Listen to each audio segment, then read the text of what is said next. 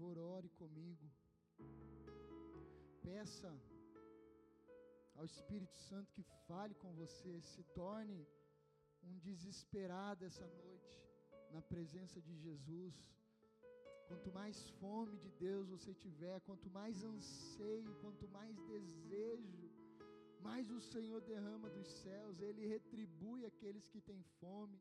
Ele disse isso em Sua palavra. Ele disse: Se vocês me pedirem pão, não lhes darei outra coisa, não lhes darei serpente, não lhes darei pedra. Peça pão vivo hoje, peça alimento. Papai, fale conosco mais uma vez, mais uma vez em tua presença diante dos santos desta geração, nos inclinamos nos humilhamos, Senhor, rendemos a Ti graça, Senhor. Te damos honra, glória e louvor, porque ansiamos pela manifestação da Tua presença, ansiamos pela manifestação do Teu reino em nosso meio. A Tua palavra diz, Jesus, que se o Senhor não edificar, em vão edificam os que trabalham.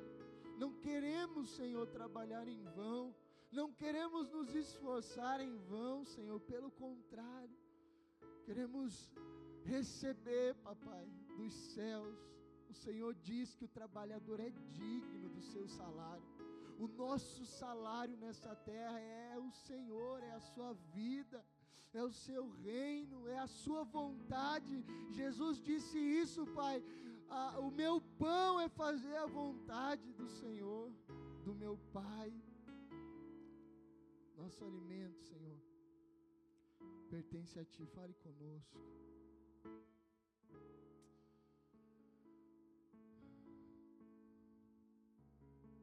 Êxodo 19, igreja.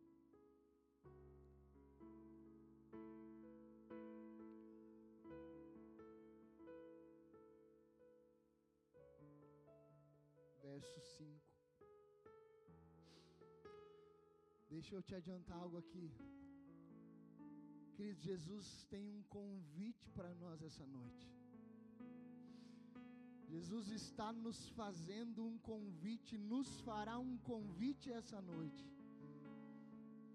Eu tenho certeza que algumas pessoas aqui hoje sairão completamente diferente como entraram, dependendo da resposta que você dará a esse convite dependendo da forma que você vai receber essa convocação. Essa, é, esse, sabe o que, que, que o Senhor está nos falando, que Ele vai nos falar hoje nessa palavra? Não somos nós quem chamamos, Ele está nos chamando, amados.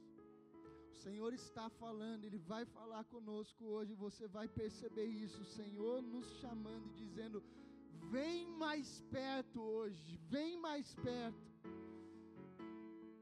Eu escutei a Nari falando e exatamente esse o sentido daquilo que Deus quer falar conosco.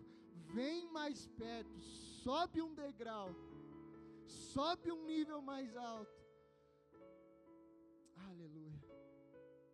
Êxodo 19. Agora, se me obedecerem fielmente e guardarem a minha aliança, vocês serão, igreja, meu tesouro pessoal dentre todas as nações, embora toda a terra seja minha, vocês serão para mim um reino de sacerdotes e uma nação santa.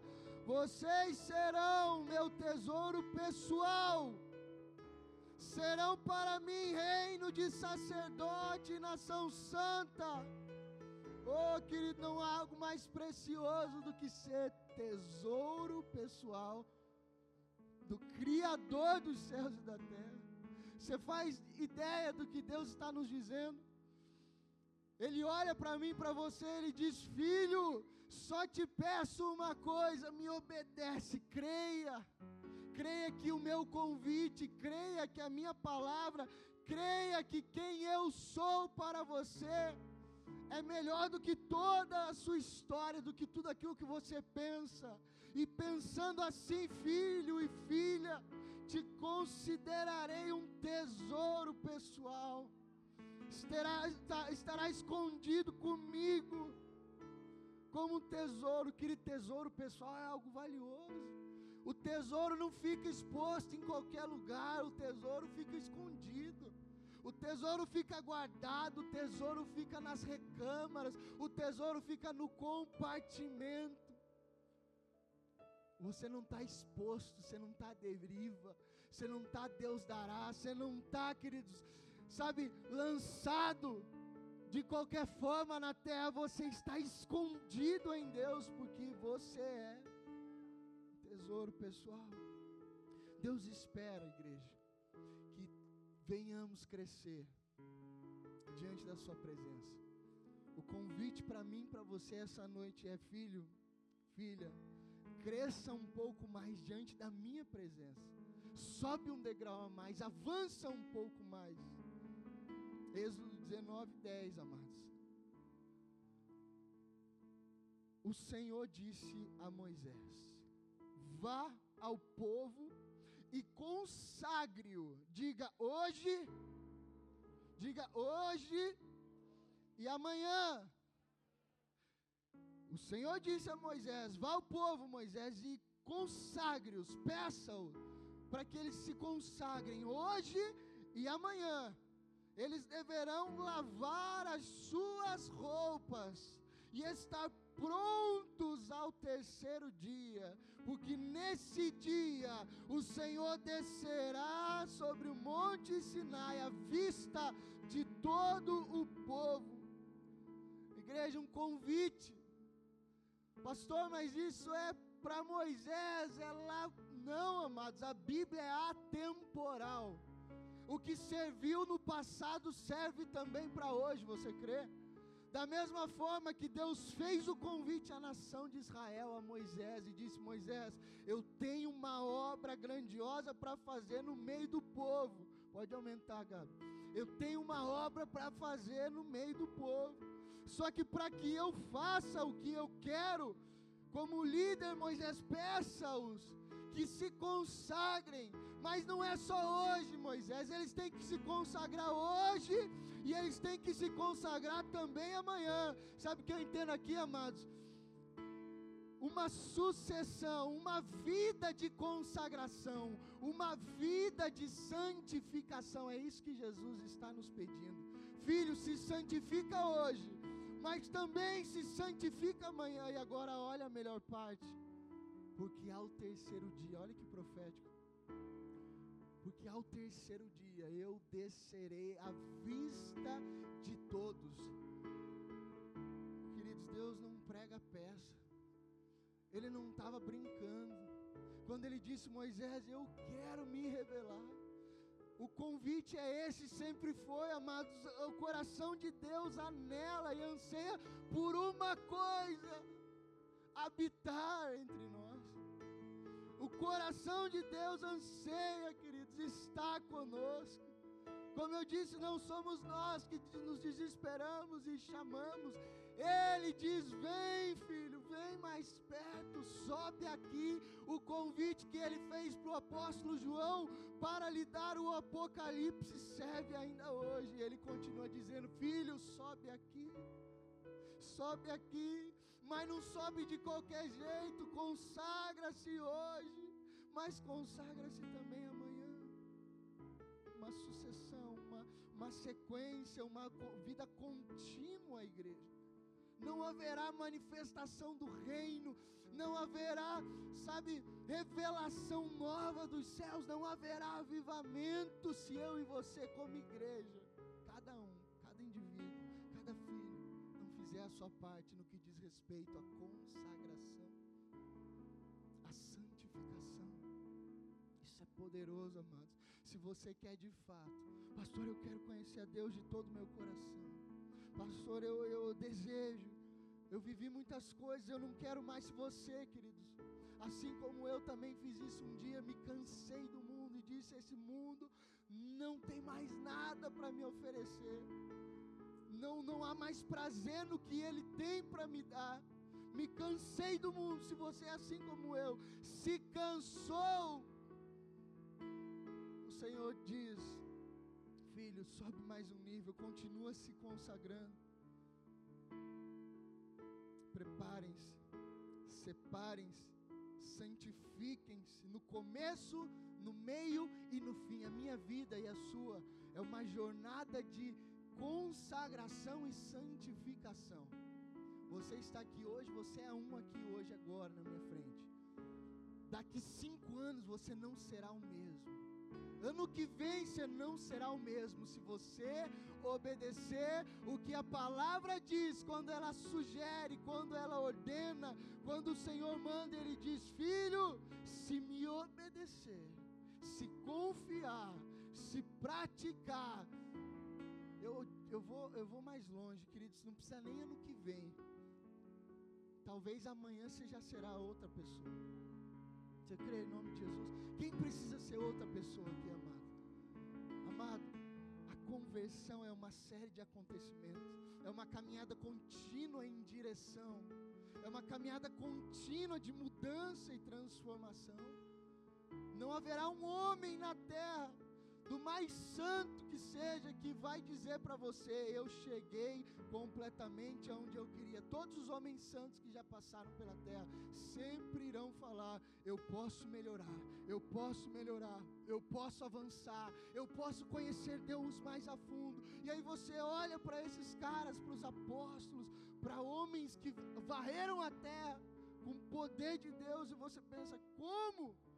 Esse cara já está cheio, ele revolucionou um continente com a pregação do Evangelho, e eles vão dizer a mesma coisa.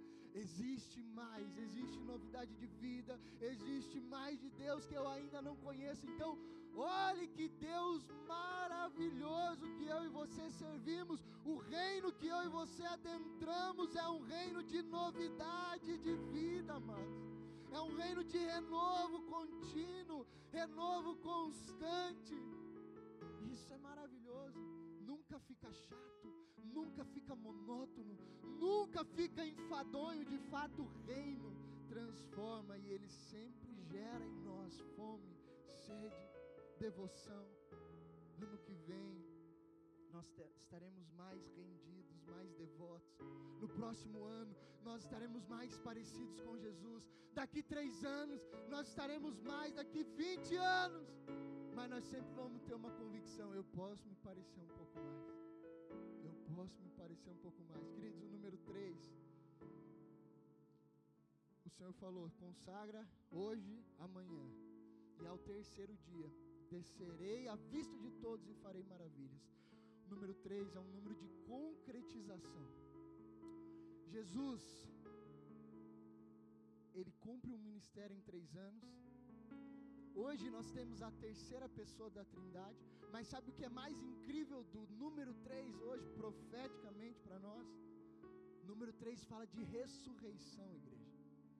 O acontecimento mais incrível da terra, que separou antes de novo, que separou o velho de novo, aconteceu mediante a, re, a, a ressurreição de Jesus Cristo.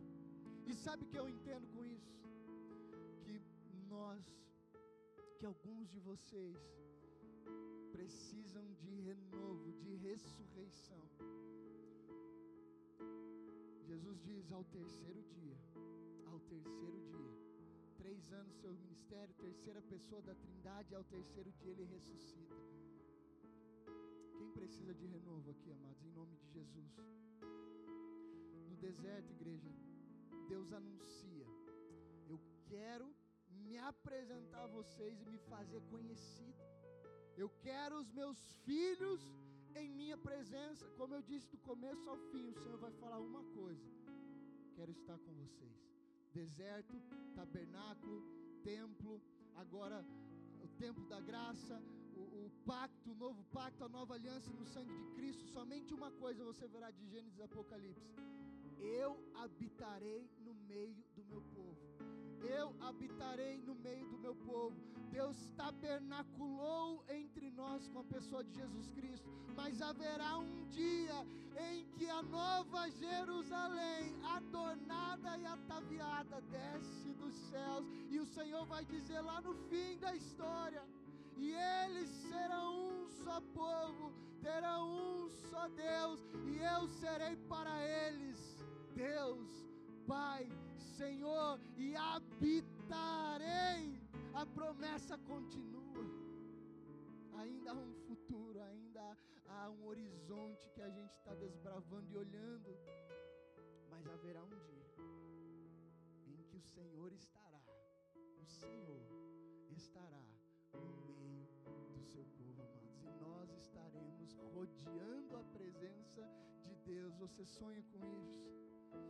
Êxodo 25, do 8 ao 9, vai dizer: E farão um santuário para mim, e eu habitarei no meio deles. Façam tudo como lhe mostrar, como eu vou lhe mostrar, conforme o modelo do tabernáculo de cada utensílio. Nós temos um relato aqui do tabernáculo de Moisés no deserto.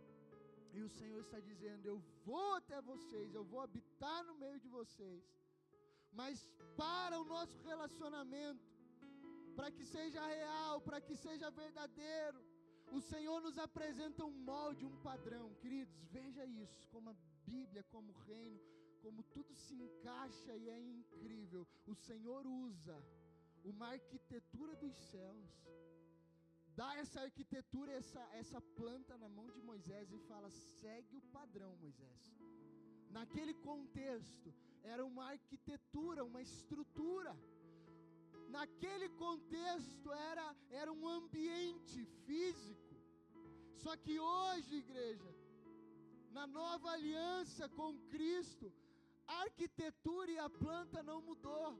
Você vai ver aqui junto comigo que o mesmo plano, o mesmo método, o mesmo molde, o mesmo modelo, o Senhor continua usando e fazendo, continua falando, Ele continua nos chamando para mais perto, Ele continua convidando, mas sabe qual o privilégio que eu e você temos? Aqueles homens não tinham. Nós temos um privilégio, amados. E nós vamos chegar nesse, nessa resposta ao final da palavra. Na figura do tabernáculo, igreja, está o padrão e o modelo para um relacionamento. Você quer se relacionar com Deus de verdade? Não, mas de verdade mesmo. Todo coração, assim. Tem pessoas que até desejam algumas coisas da parte de Deus, mas do fundo, do fundo do coração, às vezes não é um desejo. Às vezes nosso coração, amados, nos engana, nossa alma é mentirosa. Bíblia diz: de todas as coisas que devem guardar, guarde o coração. Então, assim, sondando o nosso coração, o Senhor conhece o mais profundo da nossa mente, esquadrinha o nosso coração. Nós precisamos, queridos, implorar por isso diante de Deus: Senhor, o Senhor conhece o meu coração. Eu quero te conhecer. Eu quero me relacionar. Eu quero de fato ser um filho. E ser filho é um privilégio de quem se relaciona. Porque o filho, ele não está como eu disse, a deriva, ele está se comunicando. Obrigado. Ele está se comunicando. O pai está se relacionando, está instruindo, está conduzindo. Ele não usa a figura do pai e do filho à toa. O que, que o Senhor está nos transmitindo? Quero ter um relacionamento de pai e filho. E como é naturalmente? Não é difícil de entender isso, é só você olhar para a sua vida, para o seu dia a dia, para a sua família. É exatamente o mesmo relacionamento que o Pai quer ter conosco. Um relacionamento onde você, como filho, você já foi filho, hoje você talvez é um pai, mas você sabe quando você era filho, você dependia, não dependia de, do pai para tudo? Dependeu da mãe para tudo? Se não fosse alguém trocar a fralda, dar uma mamar, fazer, por você você morria, você não estava aqui. Então alguém fez, alguém cuidou, alguém ajudou, nutriu, fez você chegar. Agora você, para a glória de Deus, se tornou um pai e faz com amor e, e com perseverança também para os seus. Cuida, dá sua vida se for necessário. E Deus, da mesma forma, usa essa figura e fala para mim, para você, meus filhos, assim como vocês sabem amar e cuidar, eu sou ainda infinitamente melhor que vocês. Eu vou fazer da mesma forma e ainda melhor. Você se sente amado, você se sente cuidado, você se sente um filho. Então perceba no tabernáculo o desenvolvimento daquilo que o Senhor tem para mim para você em Deus, igreja. Você, em nome de Jesus, não vai viver uma vida comum, eu profetizo isso sobre nós, sobre nós. Você não viverá uma vida comum. Muitos religiosos já passaram pela sua casa, pela sua família, talvez ainda alguns vivem em torno de você e você conhece. E essas pessoas que dizem professar uma fé em Cristo não são um padrão a ser seguido, e você sabe disso, mas você e eu faremos diferente. Você e eu faremos diferente. Porque o relacionamento que Deus propõe para esta geração para esse tempo, é o último tempo, é o último cenário, é como se estivéssemos vivendo o último capítulo, amados. Então pense que no último capítulo da história, os acontecimentos que virão sobre a terra irão abalar o mundo de tal forma, e para que esses acontecimentos se cumpram, teremos que ter uma vida consagrada e radical na presença de Deus, se você e eu quisermos participar das coisas gloriosas que vêm pela frente.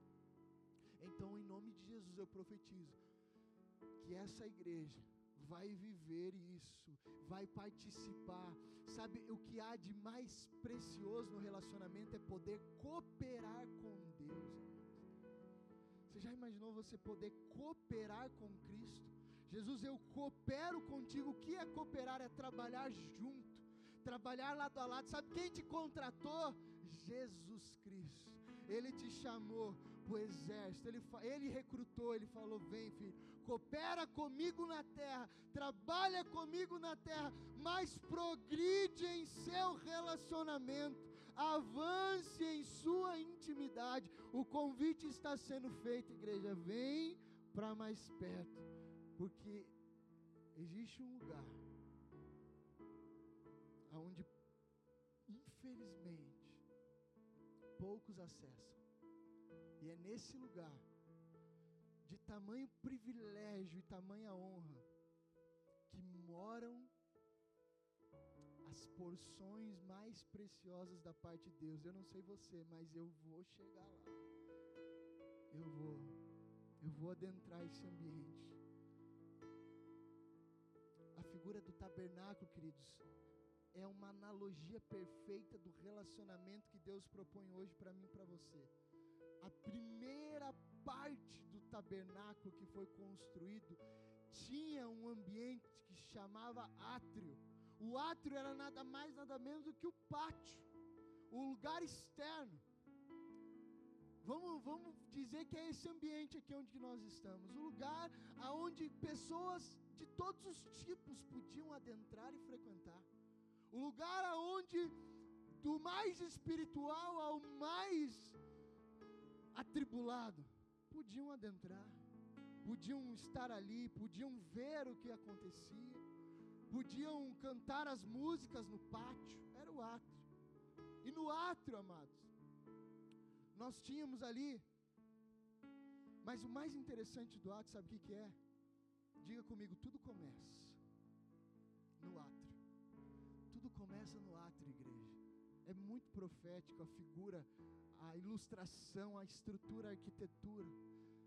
Diga assim: Deus não faz nada por acaso.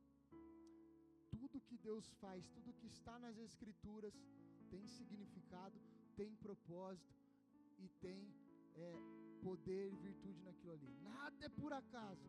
Por isso a Bíblia se renova por isso a gente cresce de glória em glória, por isso a revelação aumenta conforme nós amamos Jesus.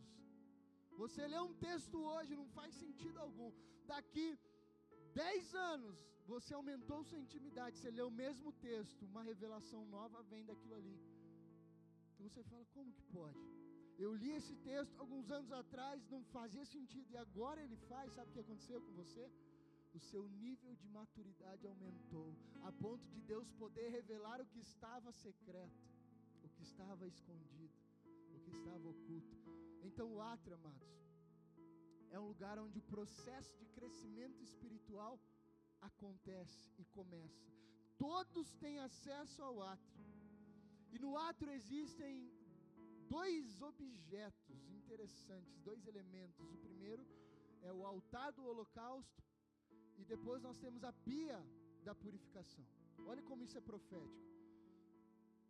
Usando o paralelo de lá para cá.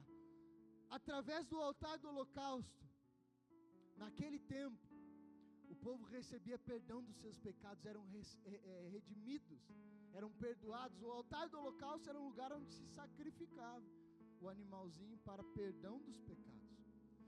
Então, no altar do holocausto se derramava sangue, amados. Então ninguém podia acessar ou ser redimido ou ser perdoado se não fosse pelo derramamento de sangue, se não fosse mediante o altar do holocausto. E posso te dar a melhor notícia, 1 João 1:29 diz: No dia seguinte, João viu Jesus aproximando-se e disse: Vejam, é o Cordeiro de Deus que tira o pecado do mundo. Ou seja, o que eu quero dizer com isso? Jesus morre como sacrifício nesse altar agora profético, para que eu e você pudéssemos dar continuidade e avançar nesse relacionamento. Ninguém poderia receber perdão se não passasse pelo altar de holocausto. Eu e você não teremos como acessar o reino, a vontade, as maravilhas de Deus, viver o melhor de Deus nessa terra, se não começar pelo Filho, se não começar pelo Cordeiro de Deus, se não começar sendo, sabe, impactado pelo sangue do Cordeiro no altar, esse Cordeiro já morreu em nosso favor, para o nosso benefício, para que eu e você pudéssemos não nos contentar com o átrio, mas avançar. E, e, e ao avançar, igreja, existia um outro elemento, a bacia, a bacia da purificação. Após o altar, a bacia da purificação. A pia revelava o que? Ao seu reflexo, a face, a sua face. Quando você passava pelo animal sacrificado pelo sangue, hoje passando por Cristo e avançando, nós nos deparamos com a palavra de Deus. A pia ali tinha água. A água para nós hoje profeticamente simboliza a palavra. Ninguém conhecerá o Cordeiro, ninguém conhecerá Deus se não passar pela palavra, se não colocar a palavra diante de si e se ver na palavra. Tiago vai dizer que a palavra é como um espelho. O homem tolo olha para esse espelho e quando ele não valoriza a palavra, rapidamente ele se esquece daquilo que ele viu. Mas eu e você seremos prudentes com a palavra, porque a palavra nos lava, a palavra nos purifica, igreja. Então, simbolicamente, profeticamente, aquela bacia aonde os homens se lavavam estavam, estariam representando hoje para nós as Escrituras. Êxodo 30, vai dizer 18 ao 20.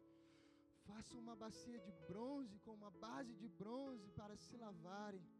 Coloque-a entre a tenda do encontro e o altar e mande enchê-la de água. Arão e seus filhos lavarão as mãos e os pés com a água da bacia. Toda vez que entrarem na tenda do encontro, terão que lavar-se com água para que não morram. Todas as vezes, amados, que você no átrio, na presença, nesse lugar, quisermos avançar um pouco mais, teremos que nos lavar, teremos que nos purificar dia a dia, constantemente, hoje e amanhã, hoje e amanhã. Não canse, queridos, hoje e amanhã se purifica, mas não se contenta com o átrio.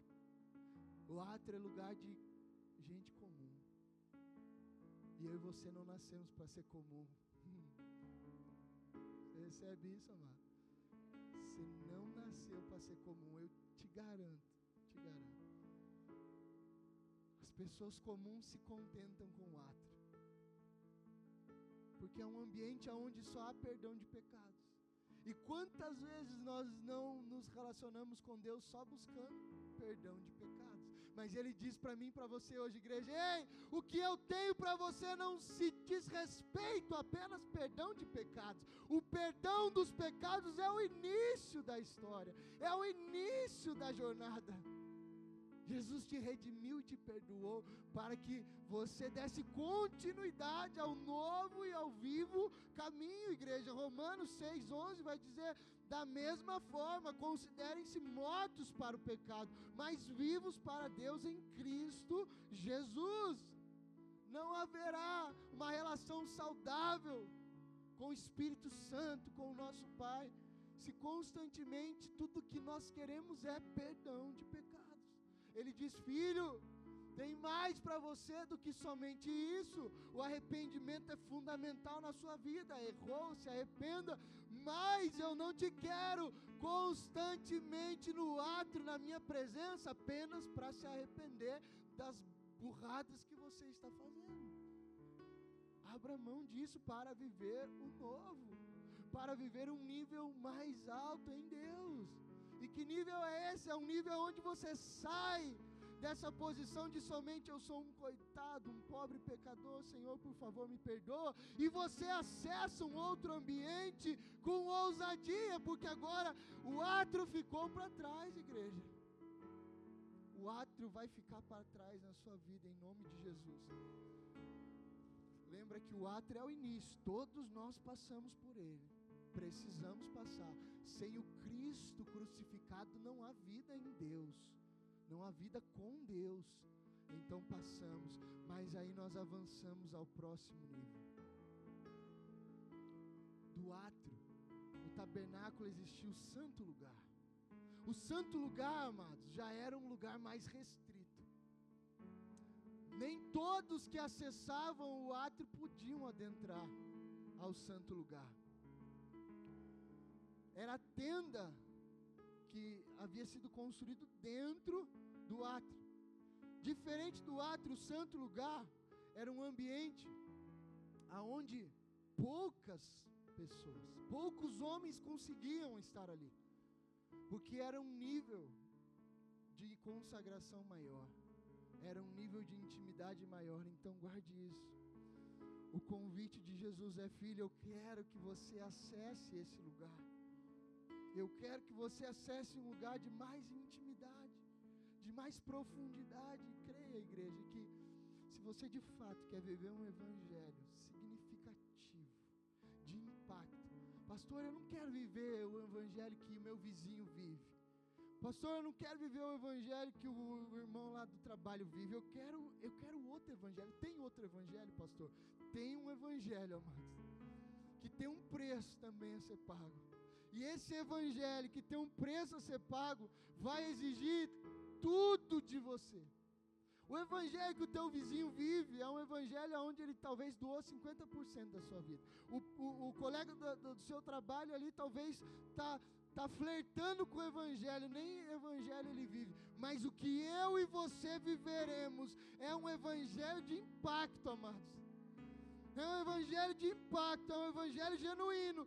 É isso que Jesus está chamando essa geração e Ele está dizendo: Estou às portas, estou retornando. Haverá um avivamento que vai varrer o Brasil, vai varrer a terra, porque o Brasil vai exportar este avivamento. As pessoas já vêm ao Brasil há décadas. Americanos, missionários, porque o Senhor há décadas mostrou: farei algo no Brasil. E esses caras vieram. Esses caras são os caras que eu me refiro, queridos, quando eu digo de homens apaixonados que largam tudo e dizem: Eu quero o que Deus tem para mim. E, e, e o que eles vivem em Deus são coisas, é o que eu quero viver na minha vida. É o que eu gostaria que você vivesse na sua vida e o santo lugar, amados. Um lugar restrito. Para acessar aquele local, nem vestido de qualquer forma você podia entrar. E obviamente eu não estou falando de roupa física. Você percebeu que a gente é todo descolado, né? Todo Nicolas Cagezinho. Só alguns conhecem essa. então não é a vestimenta normal, mas a vestimenta que o Senhor propõe para que nós acessemos esse ambiente é uma vestimenta diferente. Diga uma vestimenta diferente.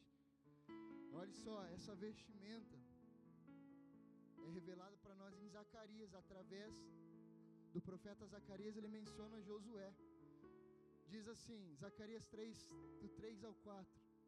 Ora, Josué vesti, vestido de roupas impuras estava de pé diante do anjo. O anjo disse aos que estavam diante dele: Tirem as roupas impuras dele. Depois disse a Josué: Josué, veja, eu tirei de você o seu pecado e coloquei vestes nobres sobre você, igreja a veste podre, suja, rasgada que nós usávamos espiritualmente, ficou para trás em nossas vidas. E o Senhor nos reveste com uma vestimenta limpa, adornada, espiritualmente pura. Para quê? Para que a gente adentre esse outro nível, esse outro ambiente. Ele não quer nenhum dos seus filhos morrendo no ato morrendo naquele lugar, somente de contrição, que não há mudança. A contrição virá, faz parte, mas o Senhor quer que você evolua, progrida, avance. Só que para isso você tem que trocar as vestes. Para isso a, a vestimenta pura, adornada virá. Para acessar o santo, precisamos trocar, queridos. E sabe qual a vestimenta que nós vamos tomar posse?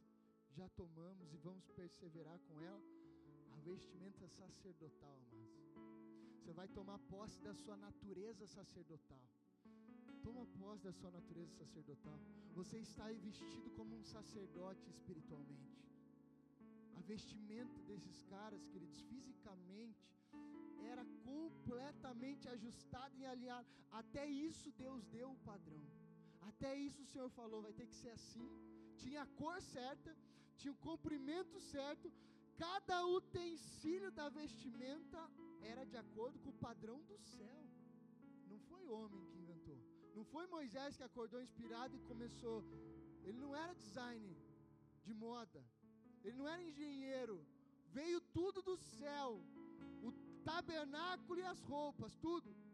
1 Pedro 2,9: Vocês, porém, são geração eleita sacerdócio real, nação santa, povo exclusivo de Deus, tesouros pessoais, para anunciar as grandezas daquele que os chamou das trevas para sua maravilhosa luz. Perceba, nação santa, povo exclusivo, sacerdócio real. Diga para. Diga para. Para um objetivo. Eu não quero somente deixar vocês bonitinhos, com uma vestimenta linda no espírito, puros, bonitos, perdoados, lavados. Eu quero que vocês anunciem as grandezas de Deus. Todos nós, igreja, fomos feitos sacerdócio real para um objetivo: anunciar as grandezas de Deus. Então você percebe que é mais que átrio é mais que ser comum, é mais do que ser só mais um, é um nível mais elevado, é o santo lugar. No santo lugar existiam três objetos, igreja. Diga a mesa dos pães, o candelabro e o altar de incenso. Diga um lugar de comunhão, dependência e adoração. A mesa. Todo sábado se colocavam doze pães frescos ali. Todo sábado. Os sacerdotes comiam esses pães no lugar santo. O candelabro tinha sete braços. Talvez você já deve ter visto a menorá, o candelabro. Sete braços com sete lâmpadas que ficavam acesas 24 horas, não podia ser apagado iluminava todo o ambiente, porque que tinha a única luz do ambiente era do candelabro. Aquilo ficava um breu. Se não fosse a luz do candelabro, o santo lugar era completamente escuro. Então, pães, candelabro e o altar de incenso. O altar de incenso, igreja, era queimado incenso, ou seja, perfume. Não é o incenso que hoje a gente vê, né? Por aí, aquela coisa da, da Shiva, do, do Hare Krishna, não é aquilo. O incenso era trabalhado, eram ervas, eram, eram plantas, era um negócio diferente que perfumava. Então perceba, os pães, o candelabro e o perfume do incenso. Agora deixa eu explicar melhor e tirar, e tirar do natural e trazer para o sobrenatural. A mesa fala da comunhão com Deus, igreja, com os homens. O pão representava Jesus. Você lembra que todas as vezes que Jesus tinha comunhão, ele estava à mesa? Comunhão, mesa, alimento, pão. Então, a mesa é um lugar de comunhão. A refeição é um lugar de comunhão, por isso havia pão, mas o pão também representava o pão vivo que desceu do céu. Dentro do santo lugar, você vai encontrar o pão vivo que desceu do céu e ele mata a sua fome. Efésios 1:17 diz: Peço que o Deus do nosso Senhor Jesus Cristo, o glorioso Pai, lhes dê espírito de sabedoria e de revelação no pleno conhecimento dele. Oro também para que os olhos do coração de vocês sejam iluminados, a fim de que vocês conheçam a esperança para o qual ele os chamou, as riquezas da gloriosa herança dele nos santos. Esse texto diz respeito ao candelabro, amados. O candelabro representa para nós hoje a luz do Espírito Santo, que ilumina o entendimento, traz sabedoria e revelação. No santo lugar, além do pão vivo que desceu do céu, eu e você encontramos a iluminação do Espírito Santo, a revelação do Espírito, amados, a sabedoria de Deus sem o candelabro, sem a luz do Espírito, sem a vida do Espírito em nós, só há trevas e escuridão. Mas no santo lugar ninguém fica no escuro. O santo lugar é um lugar de revelação.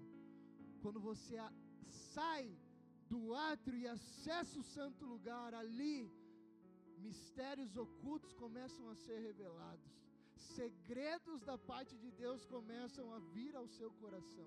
Ele começa a repartir com você algumas coisas diferentes do que ele reparte com a maioria, porque lembre, a maioria não está no santo lugar, a maioria ainda permanece no átrio. E por isso alguns às vezes olham e escutam as suas informações e lhe consideram um fanático, louco. Como assim? Eu também sirvo a Jesus, mas Deus não fala assim comigo. Deus não faz essas coisas comigo. Que história é essa de milagre, de dom, de orar por enfermo, de anunciar evangelho? Por que, que as pessoas, às vezes, que professam a mesma fé, não compreendem o que você diz? Porque uns estão no átrio e outros estão no santo lugar, amados. Então, as revelações do santo lugar, nem todos que estão no átrio vão compreender. Você quer ficar? O altar do incenso, amados, representava a oração dos santos. No santo lugar. Lembre que, essas, que, que esses elementos, assim como a lâmpada e o incenso, 24 horas aceso. Pastor, como assim? Que história é essa? Então quer dizer, você vai me pedir para mim ficar orando 24 horas, queridos? A Bíblia diz: orai sem cessar. Que a gente entende por isso? O espírito conectado. Você está conversando com alguém, você sabia que ao mesmo tempo que você está conversando com alguém, você pode estar conectado, orando, buscando. A oração não se resume somente a dobrar joelho, fechar olho, orar em línguas. A oração sem cessar é contínua no espírito, em silêncio, de olho aberto, dirigindo, viajando, lendo. Às vezes eu estou lendo a Bíblia e orando em línguas ao mesmo tempo. E a Bíblia diz que quando ora, eu oro em língua, minha mente fica infrutífera, ou seja, eu não entendo nada que eu estou dizendo em línguas, mas o meu espírito é edificado. Então, a oração sem cessar, ela é um elemento primordial no santo lugar. vida no Espírito. Candelabro, fogo aceso, unção, iluminação do Espírito, autoridade. Você está recebendo no santo lugar o pão que desceu do céu. Você está, você está tendo da parte do Espírito revelação. E você, junto com o Espírito, orando incansavelmente, incessantemente. Queridos, e entenda, às vezes, falando assim, parece que, pastor, mas isso é muito penoso, isso é muito radical, isso é muito difícil. Como é que faz isso? Entenda, igreja, que isso não se faz na carne, isso não se faz no natural. Para que você de fato entre nesse ambiente e, e, e queira isso que, que nós estamos anunciando, é uma revelação tua genuína com Deus, e não será difícil. Quando você se apaixona, quando tudo que você tem de maior valor e de mais precioso é Jesus, você concorda comigo que você pode facilmente passar um dia inteiro num lugar secreto, só você e Ele? Sim ou não? Então, quanto mais de Deus você recebe, quanto mais Ele impacta a sua vida e a sua história, mais você quer estar com Ele. Então, por isso não será penoso, não será enfadonho, não será religioso, será natural, será prazeroso, será incrível. Apocalipse 8:3 diz: Outro anjo que trazia um incensário de ouro aproximou-se e colocou de pé junto ao altar. E ele foi dado, e a ele foi dado muito incenso para oferecer com as orações de todos os santos sobre o altar de ouro diante do trono. Igreja, você avança você sai desse ambiente comum, onde muitos estão se relacionando da forma que podem. E aí você conseguiu superar esse ambiente. Pensa que durante toda a sua vida ali é proposta uma carreira. Por isso eu entendo quando Paulo diz, cara, corra para chegar em primeiro lugar. Quantos lembram disso? Corram para chegar em primeiro lugar. Ninguém que ele está usando a ilustração das competições romanas adentra num jogo, joga para perder. Ninguém, quando participa da competição, quer perder. Participem da competição sobrenatural, espiritual, de certa forma, se nós podemos usar assim, para chegar em primeiro lugar. Ou seja, o que seria chegar em primeiro lugar? Acessar o reino, amado. Acessar esse lugar incrível em Deus e morar com Ele eternamente. Então você não nasceu para perder, você está avançando, você está numa trajetória. Você sai do átrio com muitos, com muitos sacrifícios, muito sacrifício, literalmente com muito suor, com muito holocausto, com muita renúncia, com muita lágrima. Você adquire o favor de Deus, você adquire o perdão, a remissão dos pecados, as novas vestes e você passa de nível. Quando você olha para trás, aquele ambiente que você não aguentava mais, eu não sei você, mas tinha uma fase da minha vida logo no início da minha caminhada, que eu não aguentava mais pedir perdão pela mesma coisa. Você já passou por isso? Quem já passou por isso? Vai, pode compartilhar. Queridos, eu não aguentava mais pedir perdão pela mesma coisa. Eu tinha vergonha. Falava, Deus, estou aqui de novo. E adivinha só, pelo mesmo motivo. Mudava, andava mais um pouquinho, adivinha? queda de novo. E estava eu aonde? No, no, no altar do holocausto, no ato. Deus, estou aqui de novo. Me desculpa, me perdoa, me lava mais uma vez com teu sangue, o sangue do sacrifício. E eu ia lá para a bacia, para a água, para a palavra, de novo, de novo, de novo. Até que um dia, amados, mudou-se mudou algo, não me pergunte como e nem quando. Quando eu olhei, o atro ficou para trás. E o que eu fiz? A única coisa que eu fiz para sair daquele ambiente foi reconhecer minha fragilidade, reconhecer as minhas fraquezas, constantemente, sem desistir, dizendo a Deus: Senhor, de novo estou aqui, mas eu não aguento mais cair no mesmo erro, Por favor, me tira desse ambiente. Eu quero ser melhor, Jesus. Eu quero ser diferente. Eu quero me parecer contigo. E conforme, igreja, eu me arrependia. Conforme as lágrimas caíam de novo. Conforme o Senhor percebia no meu coração arrependimento verdadeiro. Um dia ele falou: Filho, basta. Eu recebi a tua oração, o teu sacrifício, eu recebi. Sai daí, vem para cá, você está pronto. E agora nesse lugar, queridos, você saiu do ato e você vai sair em nome de Jesus. O santo lugar lhe proporciona a melhor fase da sua vida. A fase da revelação, a fase onde você faz jejum. Porque afinal o pão vivo que desceu do céu está te alimentando. Né? A comida natural já não faz mais diferença. Aquele pecado já que te escravizava ficou lá, graças a Deus.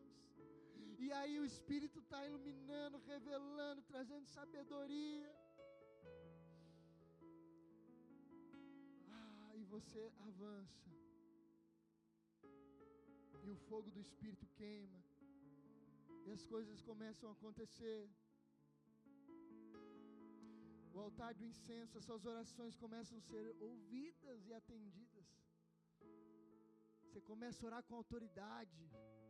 Você não tem mais medo de capeta. Você não tem mais medo do caos.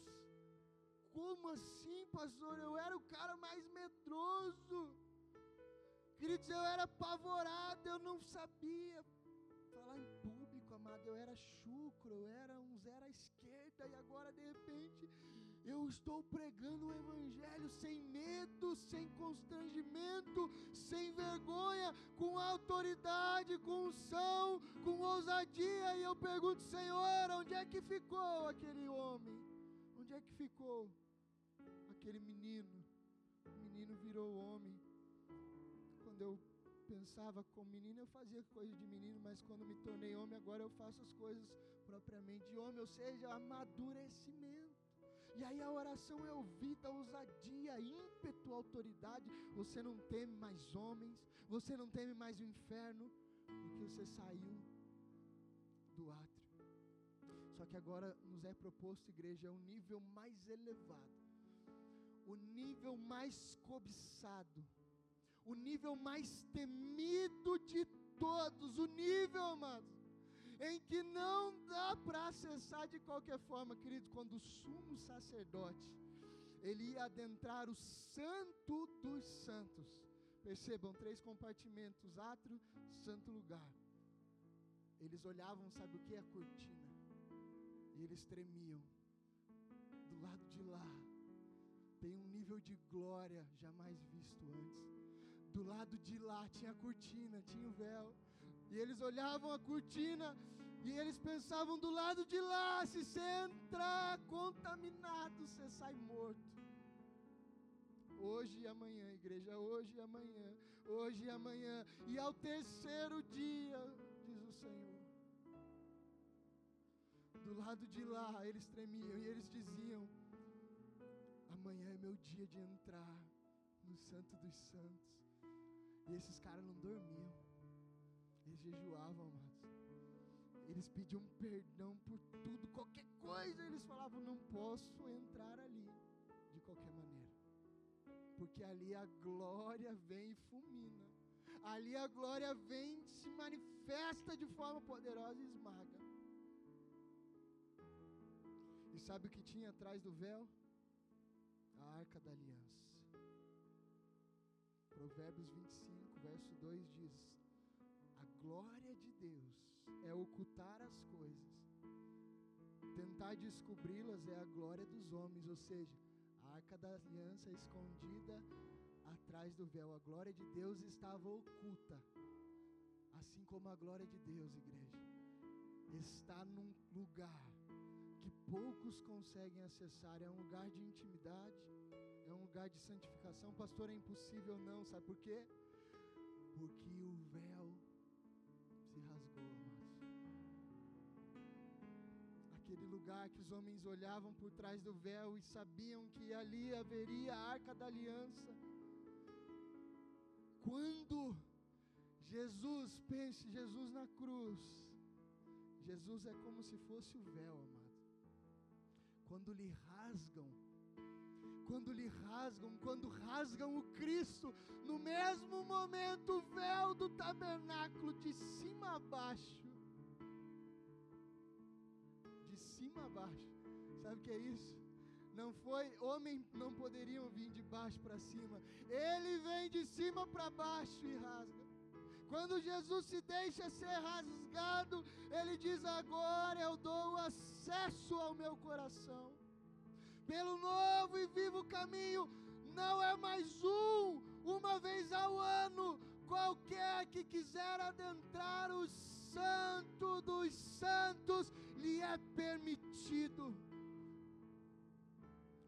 Lhe é permitido neste lugar a presença e a glória e o poder de Deus se manifesta. Ali já não há mais pecado ali você não é mais prisioneiro, amado, porque se você entrar nesse lugar, não tem nem como você chegar nesse lugar como prisioneiro, por isso você vai gritar, você vai chorar, você vai falar: Senhor, cansei do átrio, cansei de ser comum, eu quero o lugar santo, aonde a glória se manifesta. É um outro nível, amados, ali já não há dúvida ali só tem certezas. Ali Deus é real e a sua presença é inconfundível. Uma vez que alguém se depara com este ambiente de glória, sua vida nunca mais será a mesma. O Santo dos Santos deve ser o local mais desejado por mim e por você. O Santo dos Santos. O Santo dos Santos. Senhor, eu quero o Santo dos Santos. Senhor, até aqui nós chegamos, graças a Ti, obrigado, mas eu quero o Santo dos Santos. Eu quero um lugar, papai, mais perto do Teu coração. Eu quero escutar mais de perto. Eu quero poder ser como João, botar o ouvido no Teu peito Jesus, eu quero que o Senhor confie em mim. Eu quero poder ter coragem e ousadia para ser obediente a qualquer direção, a qualquer circunstância, e não será no átrio, não será no santo lugar, será no santo dos santos. Hebreus 10, igreja.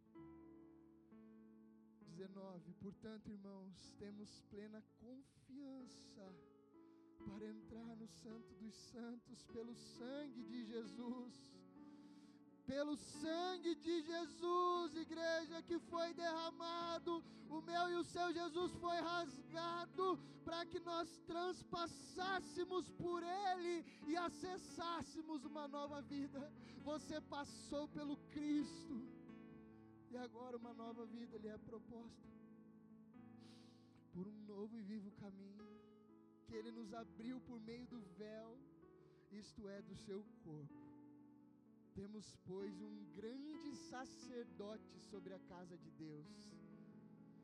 Jesus falou assim: o sacerdócio que vocês, que eu havia proposto até aqui, ficou para trás. O sumo sacerdote agora desce do céu para cumprir o objetivo que os homens não conseguiram. Na verdade, agora eu não quero só uma nação de sacerdote, eu não quero só um ou outro sumo. Eu vim, o sumo, o supremo, para constituir uma geração de sacerdotes. Temos, pois, um grande sacerdote sobre a casa de Deus. Sendo assim, aproximemo-nos Deus com um coração sincero e com plena convicção de fé, tendo os corações aspergidos para nos purificar de uma consciência culpada e tendo os nossos corpos lavados com água pura, igreja. Apeguemos-nos com firmeza e esperança que professamos, pois aquele que prometeu é fiel. Aplauda Jesus se você crê. Fica de pé, vamos adorar o Senhor. Oh, pelo novo e vivo, pelo novo e vivo caminho, a maioria, igreja, das pessoas passarão a vida inteira no átrio, infelizmente. Outras arriscarão entrar no santo lugar, mas algumas não se satisfarão e irão adiante. Só os famintos por Deus irão até depois do véu, no Santo dos Santos. Quem você é hoje aqui? Um faminto? Você quer um pouco mais? Como eu disse, o convite está feito. Filho, tem novidade de vida, tem porção nova, tem renovo, tem cura, tem revelação, tem vida, tem ressurreição para aqueles que se sentem mortos e apagados. Tem ressurreição, santifica hoje e também amanhã, mas espera mais um pouco, porque é o terceiro dia, diante de todos, diante de todos, diante de todos Aqueles que te assistem verão a glória de Deus em sua vida. Assim como Moisés, quando se encontrava, sua face brilhava. Eu profetizo em nome de Jesus que seremos uma geração de faces que brilham. Faces que brilham, porque estamos constantemente diante do Deus constantemente diante do altar da aliança, constantemente do vivo, do Deus vivo